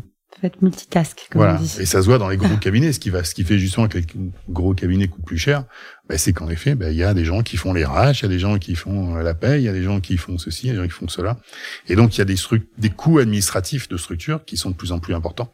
Et donc, des coûts euh, automatiquement de facturation. Le billing devient de plus en plus élevé pour les avocats. Ah bah oui. Et est-ce que tu penses que euh, tes études de droit te permettent aujourd'hui de bien faire ce que tu dois faire au quotidien? Alors oui et non. Encore une fois, euh, c'est pas seulement les études. Les études de droit ont formé l'esprit juridique. Et ont formé une culture et une façon de tourner les choses. Donc ça, ça a été très utile. Après, on n'est pas bon en tout. C'est-à-dire que moi, j'ai découvert, comme justement, je n'étais pas un avocat individuel euh, ou petit cabinet, mais j'ai appris euh, bah, le commerce. Et euh, le juriste n'est pas fondamentalement formé au commerce. Ouais au commerce, donc au marketing, marketing digital, les nouveaux outils, comment on fait, comment on sort de nouvelles choses, comment établir un prix, comment j'établis un prix, tout ça, on sait pas le faire. Hmm. Donc il faut l'apprendre. Et ça, tu l'as appris sur le tas. On l'apprend sur le tas, exactement, avec des erreurs, des échecs, euh, voilà, c'est ça. Ouais. Ok. Quelles ont été tes plus grandes difficultés pour arriver à ton poste? Bah, C'est principalement celle-là, je crois. C'est vraiment celle-là. C'est être capable de pas seulement me concentrer sur l'aspect intellectuel de la chose. Mm J'aimais bien résoudre des problèmes. Donc, hop, j'ai résolu mon problème, je suis content. Ah non, mais maintenant, il faut le mettre en place. Maintenant, il faut recruter. Maintenant, il faut faire de la facturation. Maintenant, il faut suivre les paiements. Maintenant, il faut démarcher des clients. Et ça, c'est vraiment, euh, c'est vraiment dur. Hmm. C'est ce qui est, c'est ce qui est le plus dur. Et c'est toujours le plus dur parce que on comprend vite qu'une entreprise ne vit qu'avec ses clients ou par ses clients. Oui. voilà. Est-ce qu'il y a un échec en particulier qui t'a, qui t'a marqué ou, euh, on va dire, grâce à cet échec, euh, t'as appris plein de choses? Alors, c'est pas un échec en particulier. moi, c'était plutôt justement quand j'étais au contentieux. Euh, ce que ce que j'ai compris, c'est que aussi bon soit le qu'on croit qu'être le dossier, aussi bon qu'on puisse croire que l'on est, euh, le résultat peut être totalement aberrant. Dans un sens ou dans l'autre, hein. on peut être très mauvais et puis dire j'ai raté ce dossier, il est pourri, il gagné. et de l'autre côté, euh, dire mais non, enfin tout est bon, tout s'est bien passé, on, on, va gagner, ben non on perd. Et, et, quand on perd, c'est pas évident parce qu'on se, on se dit mais c'est moi qui ai été mauvais. Euh, certes, le magistrat n'a rien compris, mais s'il a rien compris, c'est de ma faute c'est que j'ai pas trouvé les mots, j'ai pas trouvé la façon d'expliquer, j'ai pas trouvé la façon de faire. Et donc c'était bon, certes j'en avais pas trop trop, mais j'en avais quand même. Mhm. Et chacun de ces échecs oblige à se remettre en cause, à revoir le dossier, dire où est-ce que j'ai, qu'est-ce que j'ai pas raté, qu'est-ce que j'ai pas bien fait, pour essayer de la prochaine fois. De, oui, c'est comme ça de toute façon qu'on apprend. Oui, tout à fait, c'est une méthode d'apprentissage. Mais bon, sauf que c'est pas un métier où il y a beaucoup de tolérance mhm. à l'échec. En effet. bah, c'est ça. C'est on peut perdre quelques dossiers, voilà. Euh, on peut, mais ça dépend de quel dossier. Euh, si bon, si on peut prendre des dossiers sachant qu'ils sont perdus et là, bon, euh, son associé va pas trop faire la tête.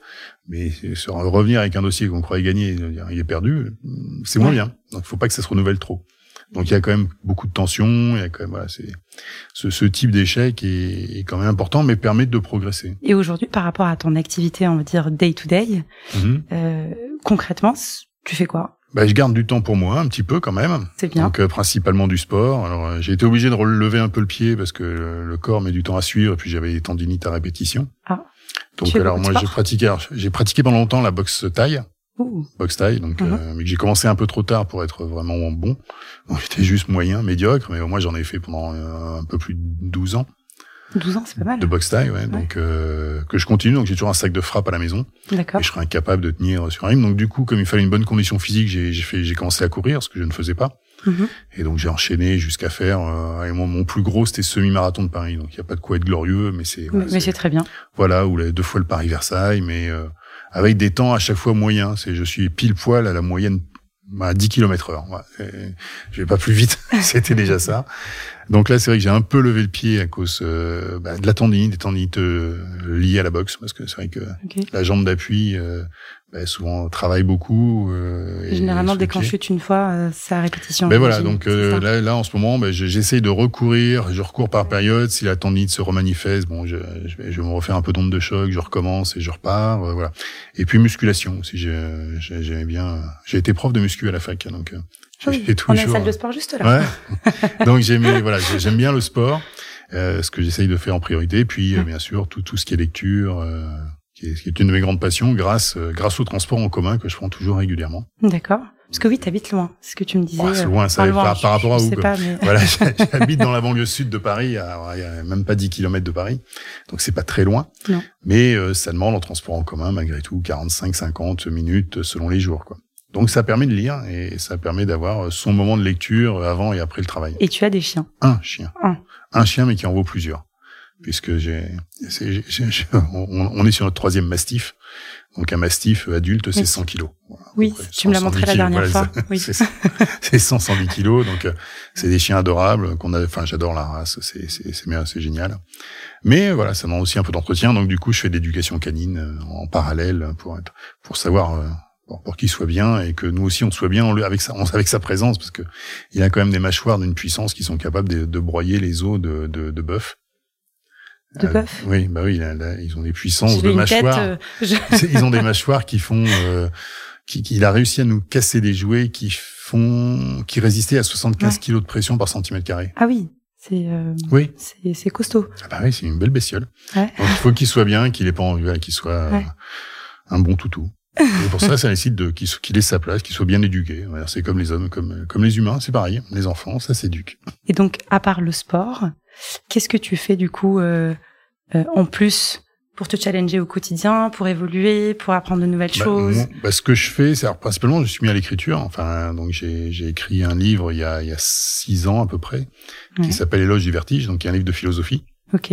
Alors c'est là où j'ai renoué avec mes premiers amours de liberté publique. Oui. Et d'ailleurs c'est ma prof de liberté publique de l'époque qui m'a fait la préface puisque maintenant elle est euh, elle est elle est correspondante de l'Institut de France. D'accord. Donc euh, c'est génial. Françoise Thibault qui a, qui a accepté de me dédicacer, enfin de pas dédicacer, de préfacer le livre. Oui. Et donc c'est un livre de philo dont le but était de faire un peu pour moi la synthèse de je sais pas de 20 ans de lecture et d'analyse d'essais parce que je lis plutôt des essais que des romans. D'accord. Je suis pas très, euh, enfin, je suis roman, mais ça dépend desquels. Enfin, c'est par moment. Quel type d'essai du coup? Ah ben, mon, mon grand, on va dire l'un de mes. Alors, je suis un fanatique de Nietzsche, mhm. donc je suis très Nietzschean. Euh, je suis euh, fanatique de. après, il y a Michel Foucault que j'aime bien. Ok. Et puis il y avait sûr Edgar Morin. Oui. qui, avec qui, qui m'a vraiment introduit, c'est ma lecture au service militaire, et c'est lui qui m'a vraiment, avec la méthode, introduit à la pensée complexe, et donc, ce que j'ai tenté de faire dans le dans le livre qui s'appelle Éloge du vertige, mhm. c'est de poser cette question fondamentale, c'est-à-dire euh, est-ce que je peux démontrer que Dieu existe? Est-ce que je peux démontrer que le monde est une illusion? Est-ce que je peux démontrer qu'il existe une morale universelle? Est-ce que je peux démontrer que je suis libre déterminé? Est-ce que je peux ainsi de suite. Donc il y a cette question. Et sur chacune de ces questions, en utilisant euh, la méthode d'Edgar Morin, c'est-à-dire d'aller mhm. chercher dans tous les domaines de la science, euh, par exemple le monde a-t-il une origine? Est-ce que je suis capable de euh, d'avoir une réponse? Et de dire, bah, par exemple, est-ce qu'il y a un principe créateur ou pas? Et donc, qu'est-ce qu'on sait aujourd'hui? Et comment je remonte jusque-là? Quelles sont les preuves? Quelles sont donc une analyse purement rationnelle et mais qui va utiliser par exemple dans ce domaine-là la science. Quand j'ai parlé de la réflexion sur la morale, ben, j'ai regardé l'histoire et la sociologie, euh, la paléontologie. Euh, voilà. Donc, je vais prendre toute une palette de, de sciences, n'étant pas un spécialiste de ces sciences par eux-mêmes, donc une sorte de, on va dire de de Pic de la Mirandole, euh, sans une proportion gardée, mais voilà, euh, l'honnête homme, l'honnête homme du XVIIIe siècle, qu'est-ce que je peux comprendre à ça? Et en essayant, bon après je m'étais fait relire pour dire j'ai pas trop de bêtises, et finalement ça allait. Donc je, je, sais que ce que j'ai dit était pas trop, et à chaque fois je mets les références. En tant que bon juriste, je à chaque fois je mettais les références, donc je dois avoir 600 notes de bas de page et, et 30 ah pages de bibliographie. Et à chaque fois, la, la, la démonstration fait que automatiquement j'en suis arrivé à la conclusion que pour chacune de ces affirmations euh, c'était un axiome, mhm. comme un axiome de mathématiques, c'est-à-dire quelque chose qui est posé mais qu'on ne peut pas démontrer. Et d'ailleurs que je ne peux pas démontrer ni que Dieu existe, ni que je suis sûr d'être d'exister moi-même en tant qu'être mhm. ou pas, ou je, suis dans la machine ou la matrice ou on ne sait pas. Est-ce que est-ce qu'il existe une morale universelle sur laquelle je peux m'appuyer? Est-ce que je suis libre ou déterminé? Est-ce que et ainsi de suite. Est-ce que le corps est séparé de l'esprit ou est-ce qu'ils sont une entité et ainsi de suite. J'ai éliminé le problème de l'âme qui lui était euh, métaphysique pour me concentrer sur euh, euh, ce qui était physique. Oh, et est-ce que la démocratie était meilleure des régimes? Ok. Et une fois qu'on a posé cette question, qu'on dit que tout est indémontrable, c'est tout, tout, le travail de la conclusion, c'est dire bah, qu'est-ce que je fais de ça?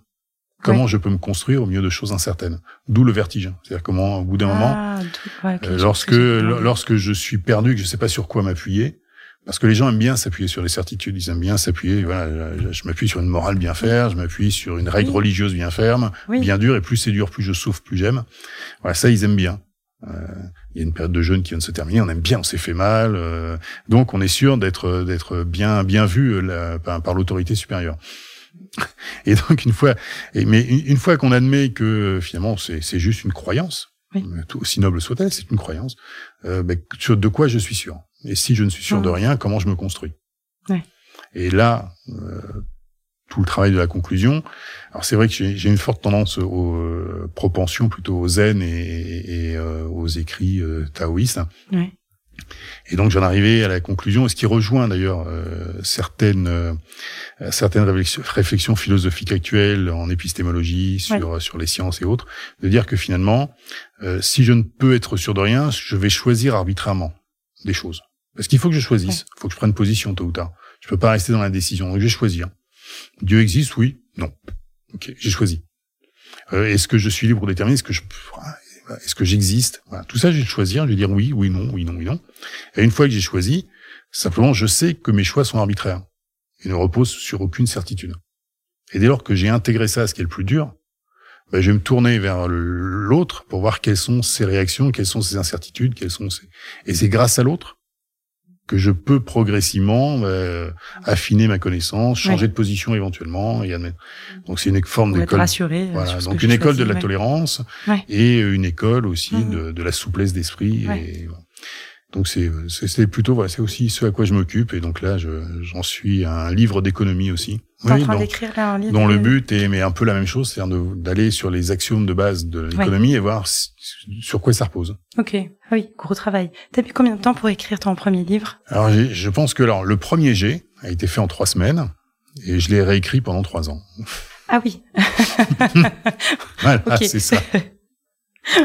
donc j'ai mis beaucoup de temps à trouver la forme parce que j'arrivais justement pas à trouver comment exprimer ça de manière, euh, enfin, comment tourner? Je savais pas comment prendre la question, par où aborder euh, l'ensemble de ces questions. Tout était un peu mélangé, tout s'intriquait. Et puis quand j'ai trouvé l'idée de dire bon, ben, tiens, je vais prendre ça et puis j'essaie de mm. démontrer le pour et le contre, et de manière objective, c'est-à-dire que l'idée vraiment n'était pas de dire je veux démontrer l'existence de Dieu, quoi. comme euh, il y a eu un livre, un, livre, un pseudo livre, pseudo scientifique qui est paru sur les preuves de l'existence. C'est un truc qui réapparaît régulièrement, mm. des choses comme ça. Ou tout ça n'a aucune. En fait, l'idée, c'est de dire comment je peux démontrer. Et démontrer, je, peux me moquer de la réponse à la limite. Euh, hmm. J'ai pas de, de, croyance affirmée. Euh, je, peu importe, mais il fallait que je dise qu'est-ce que je peux démontrer, puisque plein de gens ont dit je, je démontre avec le pari de Pascal. Est-ce que le pari de Pascal est juste? En quoi il est faux? Euh, En quoi il est tendu? Euh. Ouais, c'est intéressant. Voilà, donc ça, ça occupe aussi un peu. Qu'est-ce qui te motive le plus dans ta vie d'entrepreneur? Ben moi, je sais. Alors déjà, je sépare pas la vie d'entrepreneur de, de la vie normale. Donc ce sont différents aspects de la personne à différents moments, et c'est la même personne qui est derrière. Oui. Et donc moi, ce qui me motive, bah, c'est de faire des choses nouvelles. C'est, de découvrir, d'avancer, de, de, trouver des idées, d'avancer, de voilà, d'innover, euh, quel que soit le domaine. Donc euh, trouver tiens, une nouvelle machine pour faire du sport, je sais pas, une façon de faire les abdos. Ah, c'est, marrant, ça me fait plaisir. Ou ça peut être n'importe quoi. Ça peut être, ça peut être un petit plaisir, un grand, peu importe. Ça peut être, se contenter toujours d'être dans bah, dans la quête. Hein. C'est une quête incessante. Et, c'est la quête qui fait le chemin. Donc euh, c'est ça qui est intéressant. Exactement, c'est la quête qui fait le chemin. Je suis complètement d'accord. Euh, y a-t-il une personne qui t'a aidé dans ton parcours que tu aimerais remercier hmm. là? Alors bah, le, le problème c'est que ceux que j'aimerais remercier, enfin si, il y a, y a Christian Gavalda mais qui n'est plus là, bien sûr, et qui nous a quittés. Euh, alors Gilbert Parlani qui a repris un peu sa suite et euh, qui, qui ont aussi euh, été les éléments importants parce que ils me donnaient une sorte de de, de garantie euh, technique. Ouais. Euh, parce que Christian Gavalda c'était pas n'importe qui et Gilbert Parlani non plus. Donc c'est des, donc des gens qui m'ont fait confiance, qui m'ont euh, renforcé dans, dans, le fait que je ne pouvais ne pas être mauvais, ce qui est pas évident. Mhm. On peut toujours se croire très bon et être très mauvais. C'est pire. C'est ouais, encore pire, mais ça peut éviter parce que tant qu'on n'est pas confronté. Et donc c'est vrai qu'ils ont eu un rôle important. C'est vrai que mon premier patron, Jean-Bernard Thomas, euh, a été aussi très important. Ouais. Euh, y compris par son exemple, par sa stature, mhm. ce qu'il a fait. Donc et puis Françoise Thibault qui a été très importante aussi puisque euh, quand, quand je l'ai eu en licence, donc en, en master 1, elle a vraiment été euh, non c'est même licence, c'est pas la master 1 maintenant, je, je sais plus. Ouais, enfin en licence quoi. Elle est, euh, elle a vraiment, elle a vraiment créé un esprit d'émulation sur toutes ces questions en élargissant le droit, mmh. pas seulement à des questions vraiment parce que les libertés publiques peuvent être enseignées de manière extrêmement bête et, extrêmement ah bah oui, scolaire. Ouais. Alors qu'elle avait vraiment une vision beaucoup plus large et c'est liberté d'esprit et cet élargissement, si on le cumulait avec du d'Edgar Morin et du Nietzsche, après ça donne voilà, c'est ça donne des choses assez ça donne des choses assez sympas. et c'est vrai qu'Edgar Morin, euh, qui, qui, est pour moi une des grandes figures euh, de la pensée complexe et qui n'est pas assez euh, cultivée aujourd'hui. On arrive plutôt aux pensées simplistes. Non, effectivement. Quel est le livre ou le film qui t'a le plus marqué? Alors le film qui m'a beaucoup marqué, non, c'est Fight Club Ah oui. Fight Club, ouais. Fight Club est un. Alors en plus, je l'ai, je l'ai réapprécié beaucoup plus après avoir commencé la boxe taille. En plus, c'est un film qu'on apprécie quand on le voit plusieurs, Plusieurs fois. fois, je pense. exactement, Ouais. tout à fait. C'est là où on comprend.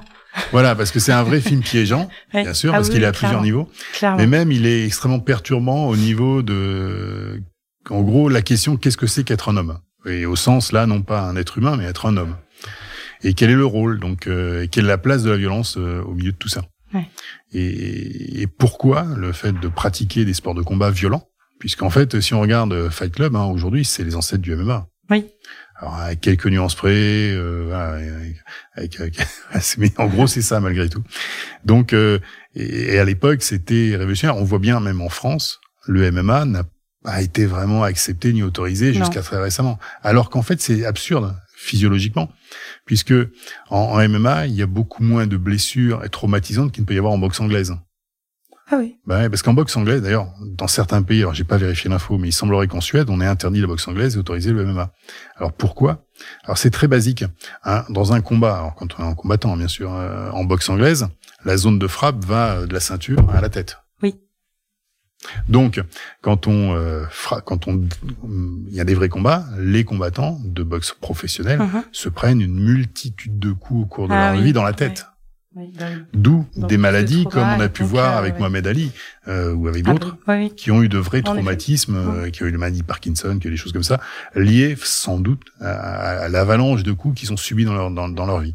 Alors que l'intérêt euh, du MMA, c'est que bah, déjà on fait du pied-point, donc déjà la zone de frappe la plus facile c'est la cuisse, c'est les zones basses. c'est pas- ouais. On frappe en bas. Mm. Quand on arrive à frapper en haut, c'est un peu rare. Bon, c'est vrai que si on se prend un high kick dans la tête, ça fait un peu mal, quand même. mais c'est très rare. Enfin, c'est assez rare. Ouais. Et donc, Ouais, et même, et même quand on voit des combats, des combats peuvent durer très peu de temps chez les pros parce qu'ils font des soumissions. Et la Mhm. soumission n'est pas traumatisante. Que ce soit un étranglement, une clé de bras, une clé de jambe, une clé de cheville, c'est pas traumatisant. J'avais fait du judo avant, donc je connaissais un peu les clés. Ah oui, d'accord. Voilà. Et donc, c'est finalement, euh, je, je trouve, et si on regarde aujourd'hui Fight Club, bah, c'est- dix fois moins violent que beaucoup de films actuels, et il avait traumatisé à l'époque. Mais Fight Club pose cette vraie question de l'importance de la violence, comment la gérer, comment l'aborder, comment la canaliser même, et comment elle est nécessaire. C'est ça le côté perturbant du film, c'est qu'il montre que la violence est nécessaire, et donc elle doit trouver un exultoire pour l'homme. Alors, euh, homme ou les caractères masculins. Ça peut être une femme avec un caractère masculin, mais voilà ce, ce type de caractère qui a besoin euh, de, de la violence pour s'exprimer, et c'est aussi une façon de se créer. Les arts martiaux, euh, on, on le voit bien, c'est un travail du corps qui permet de rejaillir sur l'esprit. Mm. Et, et- et le corps a une influence sur l'esprit. C'est ça que j'ai mis beaucoup de temps à comprendre. Et le fait de faire un sport de combat comme ça aussi violent, Ça permet de. ça permet de- d'en prendre conscience, d'affronter ses peurs, Ouais. et d'affronter la peur, et donc de progresser humainement. Mm. Donc c'est vraiment très important comme film. Euh, il y avait Tuernay de Oliver Stone aussi qui, qui m'avait beaucoup marqué parce que en lui est très perturbant sur comme la question juridique. Comme qu'est-ce qu'on fait de gens qui qui sont des psychopathes qui vont tuer de toute façon? Oui. Qu'est-ce qu'on en fait? Et Tuernay est terriblement perturbant pour ça. Donc il y a quelques films comme ça qui sont pour moi euh, très Mhm. importants. Il y a aussi euh, alors d'autres films complètement intellectuels à l'inverse, euh, qui étaient euh, The Game, Le game, ouais. Qui est, qui est... et puis l'un de mes préférés, c'était Le Limier de Mankiewicz, qui est une qui est un duel absolument remarquable. Alors, faut pas que je dise combien il y a d'acteurs. Oui. Mais en fait, c'est euh, un amant qui italien. euh, Ne me peu- spoilez pas, j'ai Non, pas. non, c'est le départ. C'est un amant, l'amant d'une femme, d'un lord anglais qui vient récupérer les affaires de la femme qui est partie. Ok. Et le lord anglais est très intellectuel dans les jeux. Son, Mhm. son château pour entrer, c'est un labyrinthe. euh, Il joue, il y a des jeux d'échecs partout. Enfin voilà. Donc un- Et il va s'opposer à cette espèce de brute qui va quand même piquer sa femme. Et il se va se passer plein de choses. Ok. Et ce film est passionnant. Bah, je note. Voilà, il y a aussi il y a des retournements de situation, des trucs comme ça, Ok. très Je intéressant. le regarde et je te ferai un retour Ouais, du coup. j'espère bien. voilà, donc euh, non pour moi ce sont vraiment Club, des, des puis d'un- comme- et en livre c'est c'est euh, c'est Borges quoi. Enfin, Ouais. c'est ma grande idole. Et si tu n'étais pas devenu directeur juridique slash puis CEO, euh, quel autre projet t'aurais pu? Alors j'aurais, c'est vrai que j'aurais bien aimé être chef d'orchestre. hein. Ça c'est, euh, j'ai fait de la musique hein, aussi. Enfin, je fais pas mal de musique classique. hein. Ok. Enfin jeune. Et euh, j'aimais bien ça, Euh, mais j'aurais voulu, mais j'étais pas bon. Enfin, j'étais pas bon, je travaillais pas assez. On- en fait, ce qui est très intéressant, c'est quand on fait plusieurs choses, on s'aperçoit que si on veut être bon, il faut faire que ça. Ouais. Et donc très vite, on stagne. En, donc en musique classique, je stagnais, j'étais pas bon. Enfin, j'étais moyen, médiocre. Donc du coup, j'ai arrêté. Mais c'est vrai que quoi comme, comme clarinette. Hein. Ouais, clarinette. Ok. Donc je faisais partie d'un orchestre. C'est génial. T'as fait ça ouais, combien de temps? Quinzaine d'années. Euh, ah oui. 10, 10, ans, ouais, 10 ans, 10, 11 ah ans. Parce que oui, j'ai commencé jeune, j'ai, j'ai, commencé à 8 ans, donc. Euh, ah oui. Ouais, solfège, voilà, classique. Et donc, euh, c'est vrai que être chef d'orchestre était pour moi une sorte de rêve parce que c'était vraiment être capable de euh, être capable d'interpréter des signes sur une table sur sur un papier et euh, d'arriver à avoir la, une vision euh, intellectuellement c'est remarquable ce que fait un chef d'orchestre. Ah bah oui. C'est d'être capable sur un orchestre symphonique euh, de voir à la fois toutes les partitions en même temps, de suivre toutes les voix, dire toi t'es en avance, toi t'es en retard, toi tu es plus fort, toi moins fort, ah, et d'avoir compte, mais ah, c'est un travail gigantesque. Donc du coup j'ai je l'ai laissé en tant qu'idée parce que ça demande trop de travail. Voilà, ou être euh, ou être écrivain aussi, ça aurait été un, rêve. Mais bon, ça va, ça t'as commencé quand même. Je commence un petit peu, mais heureusement que je vis pas de ma plume. mais t'es un petit peu chef d'orchestre aussi. Voilà, aujourd'hui, on peut dire Allez, disons-le, disons-le, disons-le. mais oui. Bah, au quotidien, j'imagine que bon. Il faut coordonner plein de choses. On est d'accord. Euh, quel conseil donnerais-tu à un jeune juriste qui veut occuper un, un poste d'entrepreneur euh, dans le droit ou qui veut qui veut évoluer sur des postes, on va dire un peu plus stratégiques même si on en a parlé euh, bah, oui, brièvement bah, tout à l'heure. Pour moi, il faut vraiment. conseils que tu pourrais donner en... C'est d'être imaginatif et de s'élargir l'esprit. C'est aller voir ailleurs. Euh, pas, pas, seulement le droit, pas seulement, mais aller voir euh, en effet ce qui se passe, l'économie, aller euh, fréquenter voilà, des gens qui font de nouvelles choses. Les, les, fréquenter des entrepreneurs, fréquenter des, des, des ingénieurs, fréquenter les gens qui vont créer des choses, et pour voir comment lui voit les choses et comment il pourrait les, les interpréter, aider, pas seulement en tant que juriste, mais en tant que. Est-ce que tu penses que les juristes peuvent tous entreprendre? Non. Ça dépend bien non, évidemment. Non, ça, dépend. ça, dépend. bien évidemment de de de, de, pas mal de choses. Hein, ouais, mais encore une fois, pour moi, le critère, c'est l'imagination. C'est-à-dire qu'un juriste non imaginatif, je vois pas comment il pourrait entreprendre. C'est vraiment la créativité. Qui je, va... Pour moi, je pense. Après, je peux me tromper. Hein, pas... D'accord. Ok. Mais vraiment, je, je pense que c'est la qualité fondamentale. Parce qu'un entrepreneur doit imaginer toujours plein de trucs, doit trouver des solutions, doit, ouais, doit peut pas peut pas rester sans réponse. On peut pas se contenter de dire mais le texte dit ça, bah, tant pis, on fait ça. C'est vrai. Est-ce que tu as d'autres choses à nous à nous dire ou à partager avec nous? Bah non, tout va bien. Je pense que je suis bien étendu. non non, il faut voilà, le tout c'est euh, aussi d'avoir une vie équilibrée, le, ce qui est très compliqué. Ouais. Et puis d'avoir d'autres choses que le droit, que, la mmh. vie professionnelle d'une manière générale. Et, ouais parce que malgré tout, ça enrichit, tout s'enrichit. Donc, euh, si, si on à être un trop, c'est comme la culture euh, d'une terre, quoi. Si on est trop monoproduit, la terre va s'appauvrir.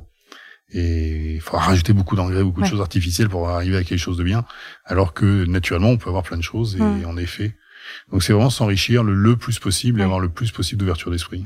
Donc ouverture d'esprit, imagination, créativité, ne pas avoir peur de sauter dans le vide. Oui, c'est ça. Et bonne remise en question pour pouvoir avancer. Mmh, tout à fait. Et, euh, y aller quoi. Sauter dans le vide. Sauter dans le vide. Voilà. Bon, bah, merci beaucoup en tout cas pour euh, d'avoir participé à ce podcast et euh, de nous avoir parlé de tout ça. C'était hyper passionnant. Moi j'ai adoré. Euh, j'espère que toi aussi, t'as passé bah un bon oui, moment. Très bon moment. Comment je serais déjà parti? et merci, euh, merci à nos auditeurs qui, qui nous écoutent et qui suivent du coup les, les aventures de, de Fed Légal. Et je vous dis à très vite pour un prochain épisode. Au revoir. Au revoir. Merci de nous avoir écoutés. Nous espérons que ce nouvel épisode vous a plu. N'hésitez pas à vous abonner et à nous mettre une bonne note. À très bientôt pour un prochain épisode de l'entrepreneur du droit by Fed Légal.